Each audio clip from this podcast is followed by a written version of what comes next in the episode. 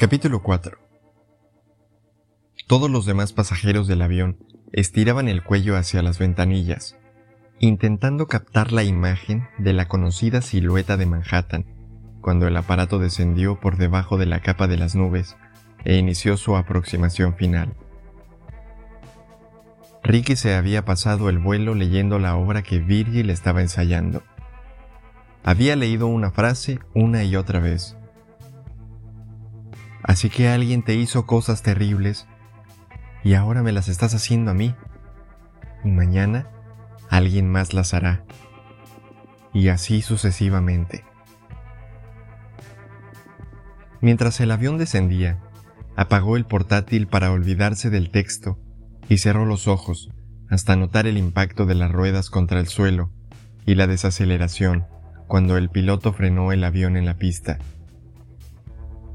Al salir de la terminal con la bolsa, le pareció saborear ciertas diferencias en el aire. Parecía que el ruido fuera amargo y cada respiración raspara como el papel de lija. Titubeó en la acera, como si fuera a dar media vuelta, correr de nuevo hacia la terminal y tomar el primer vuelo a cualquier parte. Le costó cierto esfuerzo subirse al autobús lanzadera que cubría la distancia entre el aeropuerto de La Guardia y el Midtown.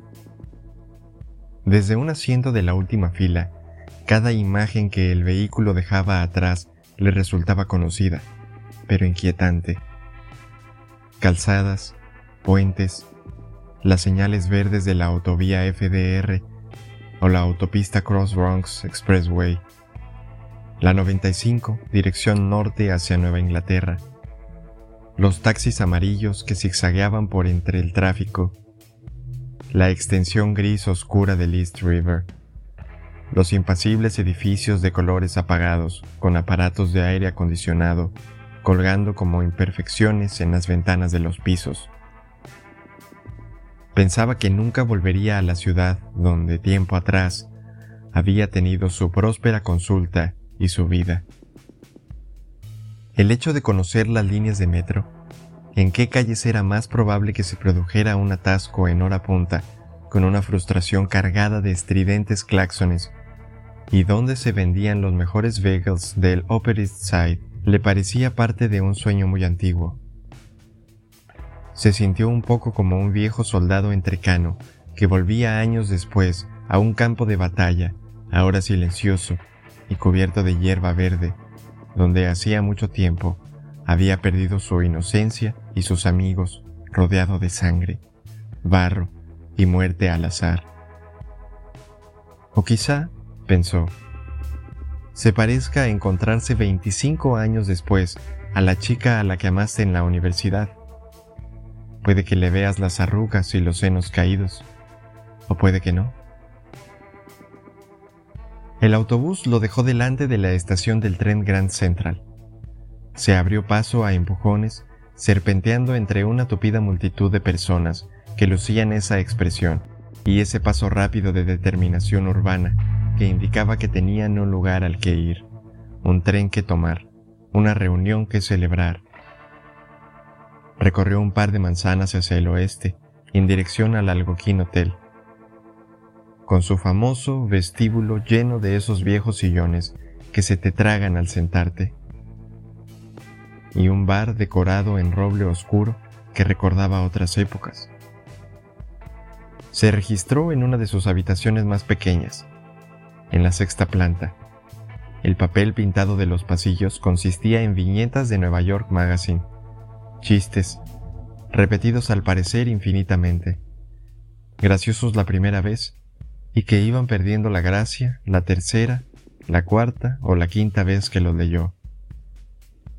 Su habitación tenía una sola ventana, con unas vistas claustrofóbicas de un callejón, una escalera de incendios metálica y otro edificio que se encontraba tan cerca de Ricky que casi tenía la impresión de que podría llegar a conocer a las personas que veía trabajando en los despachos.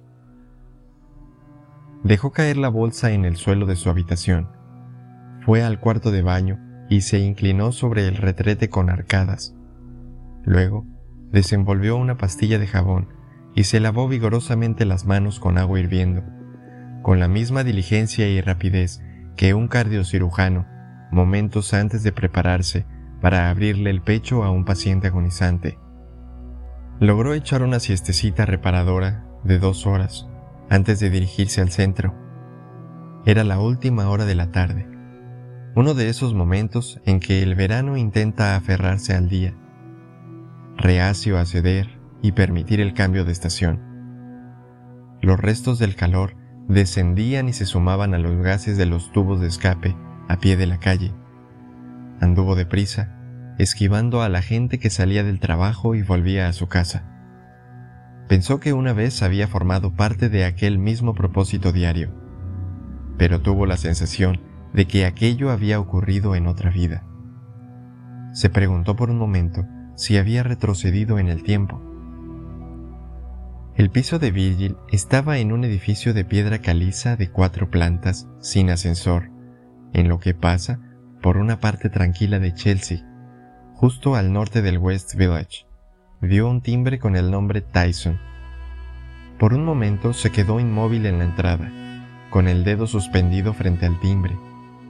De los tres hijos de la mujer a la que tanto había fallado tiempo atrás, Virgil era la única que había adoptado posteriormente el apellido de su madre asesinada. Conocía la causa del origen de lo que le había pasado hacía cinco años. Muchos años atrás, cuando era un psicoterapeuta joven e inexperto, fallé de verdad a aquella mujer y a sus tres hijos pequeños. Ella necesitaba más ayuda de la que yo era capaz de proporcionarle. Estaba desesperada yo actué con torpeza. Durante mi guardia, la asesinó un novio maltratador y drogadicto sobre el que yo tendría que haberle advertido. Los tres huérfanos fueron después adoptados ilegalmente por un hombre que combinaba la psicopatología con el psicoanálisis. Y años más tarde, el resultado fue la venganza, porque yo era la persona a quien era más cómodo culpar todo el mundo unido para siempre por un solo fracaso. Mi fracaso. Se miró el dedo índice que se acercaba al timbre. Pensó, Daniel entrando en el foso de los leones. Y pulsó el timbre. El altavoz del interfono se llenó de una voz incorpórea, robótica. ¿Quién es? El doctor Starks, se oyó el portero automático y entró. Tuvo un pensamiento extraño. ¿Habrá un portero automático en la entrada del cielo o en las puertas del infierno? Subió la escalera hasta el tercer piso, combatiendo la sensación de que en realidad descendía hacia abajo, y vio a Virgil esperándolo en el pasillo, frente a la puerta abierta de su piso. Llevaba otro peinado, la imponente cabellera rubia que le había visto cinco años antes y que había destacado en la escena del ensayo teatral del CD había sido sustituida por un tono negro azabache. Sus penetrantes ojos esmeralda, sin embargo, eran los mismos. Han pasado cinco años, pero está igual que el primer día que entró en mi consulta y dinamitó mi vida. Sigue siendo extraordinariamente hermosa pensó, incluso con esa tensa expresión de preocupación en la cara. Lo hizo pasar sin decir una palabra. Había una enorme pared de ladrillos con un enorme póster enmarcado de Casablanca colgado detrás de un caro sofá de algodón blanco. Bogart y Bergman se daban un abrazo vacilante, más allá del amor, sin demasiadas oportunidades de futuro ante ellos. Virgil señaló un sillón con el asiento bajo, mientras ella se acomodaba en el sofá. Ricky pensó que era un piso que reflejaba dinero y éxito, aunque fuera algo austero. Los escasos muebles eran nuevos, de estilo moderno. Si el exterior del edificio le había parecido modesto, el interior ponía esa imagen en entredicho. Era una sensación que recordaba de sus días de Nueva York en que el exterior era una mentira y el interior la verdad. Lo contrario también solía ser cierto. Un exterior lujosísimo, con un conserje uniformado, bajo un gran toldo, un personal atento y acogedor en una recepción, un ascensorista sonriente y unos candelabros dorados en la pared daban paso a unos pisos de lo más normales y corrientes, en los que las habitaciones parecían amontonarse unas sobre otras. Echó un vistazo a su alrededor, captando la mayor impresión posible del espacio lo más rápido posible. Sinceramente, no esperaba que vinieras. Ricky no respondió a ese comentario. ¿Tu hermano? De camino regañadientes. Tenía una reunión a última hora. ¿Y tú? No tengo ensayo hasta las nueve de la noche. ¿Ha contactado otra vez contigo la persona que te envió el CD? No parecía un psicoanalista, sino más bien un oncólogo valorando los factores de riesgo. Todavía no. ¿Y ambos seguís con la rutina habitual de vuestras vidas? Preguntó pasado un momento. Como si no hubiera sucedido nada, Virgil asintió. De momento. No sé qué otra cosa podríamos hacer. Dudo que esto dure mucho más. Parecía resignada. Ricky buscó aquella ferocidad y seguridad tan seductoras que había mostrado al intentar arruinarle la vida. Están en alguna parte, se dijo a sí mismo. Simplemente se encuentran ocultas. Pero, ¿dónde están mis modales? Soltó Virgil, levantándose de su asiento. ¿Quieres tomar algo? ¿Tal vez un refresco? Café. Enseguida. ¿Con leche y azúcar? Solo. Se fue a la cocina situada detrás de donde él estaba sentado, por lo que le era difícil observarla. Oyó el sonido de una cafetera express. Ricky intentó volver la cabeza para ver qué había en el piso que pudiera decirle algo sobre Virgil, sobre quién había sido o qué quería ser. A diferencia de las paredes del hogar de su hermano abogado, no había ninguna foto informal de unas vacaciones en familia de una pared colgaba un tapiz multicolor, hecho a mano, y había una escultura de estilo libre en un rincón. La habitación era fría y poco acogedora, salvo por un puñado de portadas enmarcadas de la revista Playbill dispuestas en una pared lejana. Supuso que pertenecían a representaciones en las que ella había participado. Se preguntó si habría tenido un papel protagonista en alguna de ellas. Se preguntó si alguna interpretación en el escenario habría superado la que le había dedicado, desnuda y provocativa, en su consulta cinco años antes. A ninguna actriz le gusta mostrar quién es en realidad. Solo desean enseñar quienes quieren llegar a ser, incluso cuando están desnudas. Ese es el mensaje, pensó. Le vino a la cabeza la palabra camaleón pero antes de que pudiera procesarla, oyó lo que podía haber sido dos sollozos medio sofocados, procedentes de la cocina. No dijo nada y aguardó. Unos segundos, Virgil regresó al salón, serena. Llevaba dos tazas de café y dejó la suya en una mesa que tenía delante. La persona que había sollozado se había desvanecido. Se sentó frente a él se descalzó de las sandalias con los pies, escondió sus largas piernas bajo el cuerpo y dio un sorbo a su café, como si aquel encuentro fuera una relajada reunión de viejos amigos. Todavía se movía con una sensualidad que hacía que cada gesto pareciera un preludio de algo intenso, sudoroso y sexual. Incluso preocupada, seguía insinuando misterio y una sutil provocación. Creí que no volvería a verte nunca, comentó. Yo también, indicó Ricky asintiendo con la cabeza. Pareces más viejo, Ricky. Soy más viejo. ¿Y también más sabio? Eso está por verse, respondió. No se había esperado esta pregunta. ¿Eres feliz, Ricky? Decidió no contestar. Esperó un momento y la miró directamente a los ojos. ¿Cómo os llamo? Tenéis un nombre real, una vida real. Virgil no le respondió de inmediato, por lo que él mismo se contestó. Creo que seguiré usando los que me parecen adecuados y familiares, aquellos con los que os conocí. Virgil, ¿qué fue lo que me dijiste hace cinco años? ¿Todo el mundo necesita un guía que lo lleve al infierno? Merlín, el mago de la abogacía, que dices que está en camino. Y naturalmente está tu otro hermano, que ya vino a verme, el señor R. No añadió el asesino, ni sin invitación.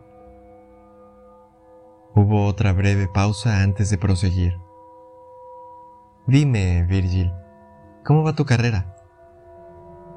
Ella sacudió la cabeza lo que hizo ondear su largo cabello negro.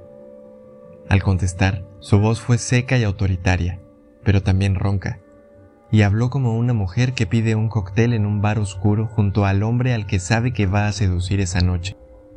El teatro es siempre todo o nada, dijo. Tiene momentos de una inmensa alegría y satisfacción, y después periodos improductivos pero no te estoy diciendo nada que no sepas. La regularidad no es el sello de la vida sobre un escenario, ni siquiera delante de una cámara. Pero cuando se juntan todos los factores, papel, producción y dirección adecuados, es la mejor profesión del mundo. ¿Y esta última obra, La muerte y la doncella, es interesante? De nuevo, Virgil sonrió mientras tomaba un largo sorbo de café. Me va como anillo al dedo, aseguró. Pero sospecho que ya lo habrás imaginado. Vengarme es algo que hago con total naturalidad. Ricky ignoró esta afirmación. Tu pelo, dijo, señalándolo. Ricky, tan observador como siempre una obra latinoamericana, un aspecto latinoamericano. Ricky iba a seguir preguntando al respecto, pero se contuvo. Un psicoanalista aprende rápidamente a seguir en silencio cuando el ambiente ya está cargado de preguntas. Dio un sorbo a su café. Le pareció extraordinariamente amargo. Sonó el timbre de la puerta. Será mi hermano, dijo Virgil. Se levantó deprisa, cruzó la habitación con dos o tres zancadas y se inclinó hacia el interfono. Soy yo, ya estoy aquí, oyó Ricky. ¿Y el doctor Starks? Está aquí, esperándote. Virgil abrió la puerta de entrada al abogado. Merlín no le estrechó la mano. Llevaba un traje de raya diplomática oscuro un maletín de piel con sus iniciales, unos caros zapatos de cordones. Tenía algo de tripa y entradas en el pelo. El suyo era el aspecto de un hombre encantado de conocerse a sí mismo, dispuesto a tomar el tren de cercanías hacia la felicidad, de las afueras, tras un día redondo ganando dinero, si no hubiera sido por la dureza que reflejaban sus ojos. Se limitó a mirar a Ricky con el ceño fruncido y a sentarse frente a él. No veo cómo va a ayudarnos, soltó. Eso no lo sabes, replicó Virgil. Bueno, lo que sí sé es que no quiero su ayuda, prosiguió Merlín. De hecho, no quiero tener nada que ver con el doctor Starks. Es tóxico, es infeccioso, es una enfermedad. Es un cabronazo y un fracasado que nos ha costado lo que no está escrito. Tendría que estar muerto. Ojalá estuviera muerto. Sí que creo que es mejor pensar en él como si así fuera. Habló con dureza, mirando a Ricky, pero dirigiendo sus palabras a su hermana. usando el énfasis típico de un abogado todo el rato. Estamos mucho mejor sin él. Merlín había hablado de él como si no estuviera en la habitación. Ricky sospechó que aquello era la repetición de la discusión que habían tenido la noche anterior, después de su llamada. Virgil se quedó callada, y pasados unos segundos, el abogado se dirigió a él. De hecho, doctor, ¿por qué no se va ahora mismo? Gamutis por el foro. Salga de cena. Era una pregunta hecha a modo de orden. Ricky permaneció en silencio. Cada tono, cada inflexión, cada una de las palabras del abogado y su rígido lenguaje corporal irradiaban desdén. Quiso levantarse y largarse inmediatamente de la habitación, pero también sabía que abandonar a los hermanos del señor R desencadenaría una respuesta por parte de éste, y sabía que no quería asumirse tan valiente en esa incerteza. La dama o el tigre. El truco era no mostrar qué puerta abriría. Tal vez, si tenemos suerte, dijo Merlín con sarcasmo, alguien atropella al buen médico cuando regresa a su hotel o donde quiera que se aloje. Se detuvo un momento antes de continuar. No, debe de ser un hotel. Ricky ya no tiene amigos aquí, en el mundo del psicoanálisis. De hecho, nunca tuvo ningún otro amigo. Por lo menos, no de la clase que lo acogería sin ninguna explicación y con poca antelación. Y tampoco tiene ya una casa aquí. Así que a no ser que esté durmiendo en la calle, Ricky se hospeda en un hotel, ¿cierto? Parece evidente, contestó Ricky. Un sitio bonito, pero no el Ritz. El Algoquín, dijo Ricky. Famoso. Snuff, asintió Merlín. La mesa redonda del Algoquín. Muchas tertulinas intelectuales y pretensiones creativas en los felices años 20 ¿Por qué no regresa ya a su habitación? Si me voy ahora, no volveréis a verme jamás, empezó a decir Ricky, aunque no tenía forma de saber si eso era cierto o no. Solo le pareció la amenaza adecuada en aquel momento. Esa es la idea, lo interrumpió Merlín. Y el hombre que rasgó ese oso Parrington en el cuarto de tu hija seguirá acechándolos y uno de vosotros morirá, sentenció Ricky. Señaló primero a Merlín y luego a Virgil. ¿Quieres arriesgarte a eso? No hubo respuesta. Y además, yo no me arriesgaré a enfurecer a tu hermano. No quiero tener que lidiar con eso. No me diga, soltó Merlín entre dientes. Ambos hermanos se quedaron callados. Ricky sintió frío interior, como si el hecho de estar en aquella habitación con dos de las personas que tiempo atrás habían conspirado para arruinarle la vida hasta el punto de querer llevarle al suicidio, lo convirtiera en una especie de témpano, de modo que pudiera dejar fácilmente de lado la empatía y la compasión.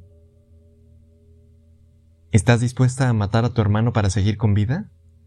prosiguió de repente a Virgil mientras señalaba a Merlín. Porque creo que eso es lo que te han pedido que hagas.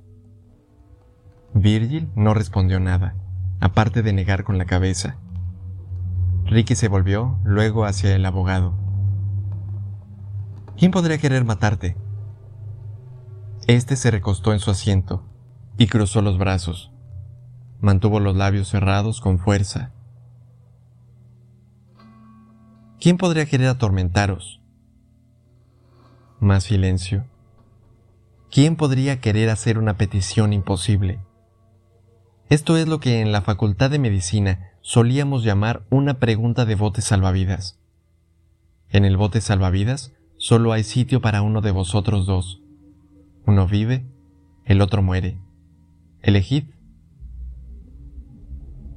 Hacemos la misma pregunta en la Facultad de Derecho, dijo Merlín tras fruncir el ceño. La única ventaja que tenéis en esta situación es vuestro hermano, dijo Ricky, que quiere manteneros con vida a salvo. Es muy posible que el hombre que os amenaza no sepa nada de él, o al menos no conozca todas sus capacidades. Y vuestro hermano está cualificado para hacer lo que sea necesario para manteneros con vida, pero solo cuando sepa quién os tiene en el punto de mira. ¿Podéis manteneros con vida el tiempo suficiente para conseguirle esta información? No lo sabemos, dijo Virgil. Bueno, prosiguió Ricky. Este hombre que quiere verte muerto sabe algo, que no iréis a la policía. Me parece importante averiguar cómo ha llegado a esta conclusión. Podría haber varias razones, respondió Merlín. No dio más detalles de momento. Pero ya sabe cuál es la principal. Las personas con un hermano en esta profesión concreta no involucran a las autoridades en sus asuntos, bajo ninguna circunstancia. En esto está usted en lo cierto, añadió de mala gana, con una voz fría, hablando en el tono habitual de los abogados. El reloj va corriendo, dijo Ricky tras vacilar un momento. ¿Tenéis días? ¿Horas? ¿Semanas o meses? ¿Acaso minutos? Miró al abogado. Quizá cuando vuelva al centro me atropelle un camión como te gustaría. Pero es mucho más probable que este hombre que quiere verte muerto esté esperándote fuera y seas tú quien no sobreviva a esta noche. Creo que estás en un peligro mucho mayor que yo. Puedo arreglármela solo, fanfarroneó Merlín. Lo dudo, dijo Ricky. Eso era algo habitual en el mundo psicológico de Ricky. El paciente con el problema acudía a él negando que lo tuviera, o al menos minimizándolo, incluso cuando sabía inconscientemente que éste era lo bastante importante como para haber acudido a su consulta. A menudo se sentía como un mecánico manchado de grasa. El paciente cree que lo único que necesita es una rápida puesta a punto, cuando en realidad lo que necesitaba era una revisión general se volvió hacia Virgil.